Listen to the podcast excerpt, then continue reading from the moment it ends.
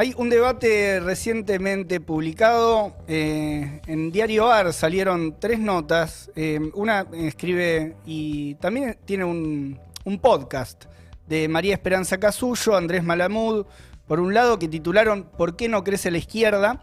Eh, con preguntas retóricas también, un tanto chicaneras por momentos respecto de esta, con respuestas ¿no? a, esa, a esa pregunta.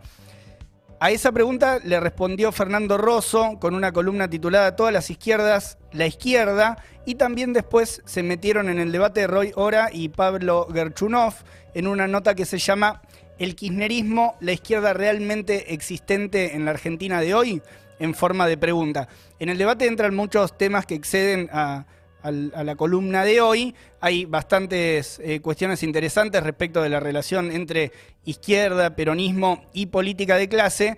Y en ese, dentro de esos eh, debates que encara, hay también una referencia a la forma en que el peronismo en Argentina ha funcionado de manera dicen como un péndulo, ¿no? De manera pendular, ubicándose por momentos en distintos espacios del espectro político y por momentos también ocupando el lugar que ha ocupado la centroizquierda o que podríamos definir como un espacio de centroizquierda. Fernando Rosso define ese momento en que el kirchnerismo ocupó ese espacio como, entre comillas, el kirchnerismo histórico, en cierta medida expresión de lo que fueron las movilizaciones o consecuencia también y, resultado en un sentido de lo que fue la gran crisis del 2001. Entonces, a partir de estas definiciones y algunas declaraciones de candidatos de esta campaña, me llevó la pregunta de eh, si existe también el, progresismo, y recién charlábamos algo de esto con Nicolás del Caño, y si existe el progresismo, en qué condiciones lo hace,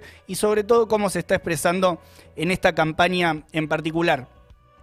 Para definir, entonces, si existe, si no existe, primero capaz conviene definir dónde no, dónde no está o dónde sería raro encontrar progresismo. Obviamente, la primera respuesta que aparece ante eso es decir, bueno, en las eh, formaciones de derecha, ¿no? Ya que el progresismo en general se ubica o se autopercibe como defendiendo valores opuestos a los valores que defiende la derecha. Más allá de que los discursos y los hechos confirmen esto que el progresismo opina de sí mismo.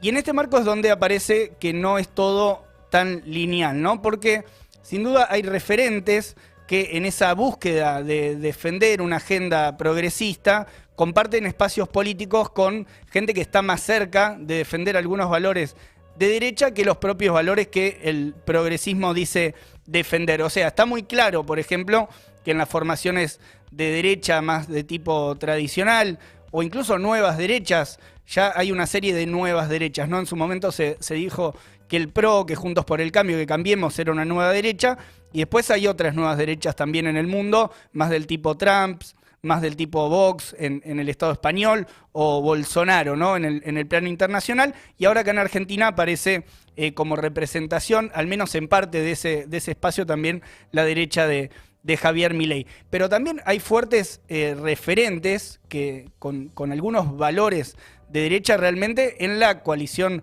oficial. O sea, si agarramos frente de todos, eh, tomando, por ejemplo, los, los, valores, la defensa del programa también que defienden y su gestión de gobierno también por parte de algunos gobernadores del Frente de Todos, ni hablar, por ejemplo, Arcioni en la provincia de Chubut, un perfil fuertemente represivo en defensa del extractivismo, Mansur en Tucumán con valores y defensor de valores muy retrógrados también, y eh, sin olvidarnos tampoco de Sergio Berni, ¿no? Un ministro en este caso ministro de la provincia de Buenos Aires, con muchísima exposición en la pandemia. Esto lo mencionaba también Miriam Bregman hace poco en una entrevista, eh, un ministro que ha tenido mucha, mucha exposición en la pandemia y que sin dudas es parte de una de las claves del gobierno provincial, de las principales figuras.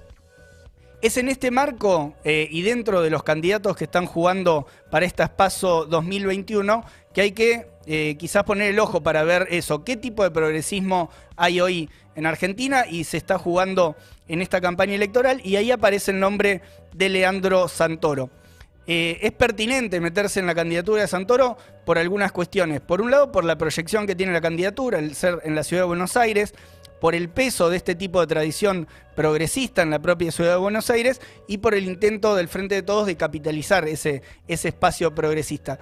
El 4 de septiembre, eh, Leandro Santoro en una entrevista publicada en Infobae dijo que hay que buscar un discurso que, que ponga progresismo en la agenda pública. O sea, esta fue la definición de Santoro con una intención marcando una hoja de ruta, ¿no? Buscar un discurso que ponga progresismo en la agenda pública. Y lo, raro es la forma que buscó Santoro para poner progresismo en la agenda pública, bastante contradictoria con la definición. Si vamos a las eh, definiciones más concretas que hizo Santoro en este último tiempo, tomó algunas cuestiones. Por un lado se pronunció a favor del uso de taser, a favor de la baja de edad de imputabilidad. En la entrevista de, fue en Telefe, lo mencionábamos ayer acá en este programa también, eh, lo apretaron un poco con la pregunta y tuvo, terminó diciendo que sí, después de dar algunas vueltas terminó diciendo que sí, que bancaba la baja de la edad de imputabilidad y también se pronunció en contra por el momento de la reducción de la jornada de trabajo. Un aspecto simbólico en este marco y sobre todo por el perfil que tiene Santoro y por lo que dicen quienes lo conocen, que se cuida mucho del discurso que va a hacer, sobre todo en los medios, que tiene un equipo de trabajo importante para eh, generar sus discursos públicos, para, sobre todo cuando va a los debates, es que cuando habló del tema de las Taser dijo que lo había charlado con Sergio Berni, el antiprogre por excelencia del Frente de Todos, que lo había consultado, que lo había estado charlando con Sergio Berni. Bueno, Sergio Berni que solo queda opacado en el frente de todos por otros derechistas como, como Sergio Massa, ¿no? que también tiene lo suyo en este terreno. Por ejemplo, ha estado a favor del ingreso del ejército en las villas en su momento en una campaña electoral anterior. En, esta campaña no se está animando a decirlo.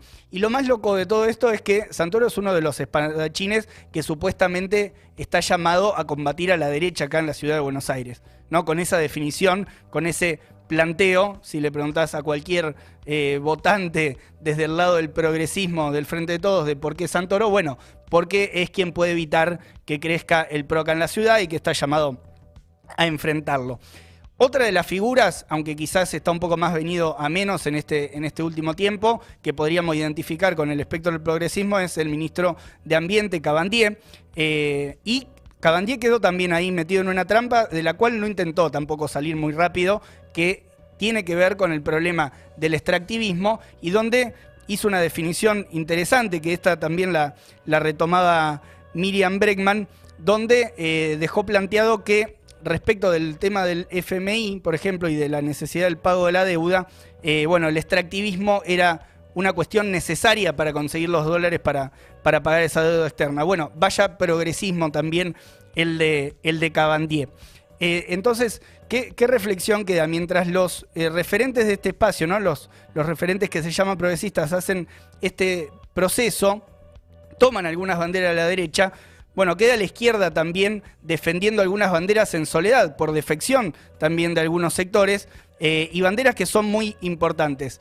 En ese marco entraron también los ataques a la izquierda, ¿no? Durante esta campaña hubo un ataque muy claro a Miriam Bregman, eh, un ataque antisemita a Miriam Bregman, pero también se vieron otras cuestiones. Eh, circuló también ataques más callejeros, si se quieren, verbales, sobre todo, no, no pasaron a la agresión física, pero ataque a militantes del Partido Obrero también por parte de algunos semi semifachos acá en la, en la ciudad de Buenos Aires. Bueno, la izquierda queda entonces en ese marco bancando algunas banderas que en un momento quizás uno podía pensar que el, progresismo las iba a defender. Banderas quizás algunas más tradicionales, como la defensa de las libertades democráticas o la pelea por los derechos de las mujeres, que sin duda para la izquierda no es ninguna moda esto. O sea, hay algunos que por momentos preguntan si o, intentan endilgar que es un problema de moda la defensa de esa bandera por parte de la izquierda. Es una bandera con muchísima tradición para la izquierda. Eh, y también, obviamente, aquellos problemas que hacen a, problemas más estructurales, ¿no? Como el trabajo, el empleo, la subocupación, la sobreocupación y todo lo que tiene que ver con el planteo que recién también mencionaba Nicolás del Caño. Bueno, apuntamos a trabajarlo alrededor de planteo de la reducción de la jornada de trabajo. Pero también la izquierda fue incorporando nuevas banderas con mucha fuerza y consecuencia, como es el tema de la agenda verde. Eh, la otra agenda verde, ¿no? El, tema del ambiente que muchos ponen en discurso, pero pocos acompañan en acciones y posiciones concretos. Esta reflexión, entonces, por último, me parece que reafirma que esas banderas justamente quedan mejor resguardados en manos de una izquierda que, por un lado, sí, o sea, apela a la movilización, para defenderlas, a la movilización y a la organización como un elemento clave para defender estas banderas y que en temas tan importantes no se deja guiar por lo que dicen los focus group o lo que dicen las encuestas y que no apela a una agenda de derecha para ganarle a la propia derecha.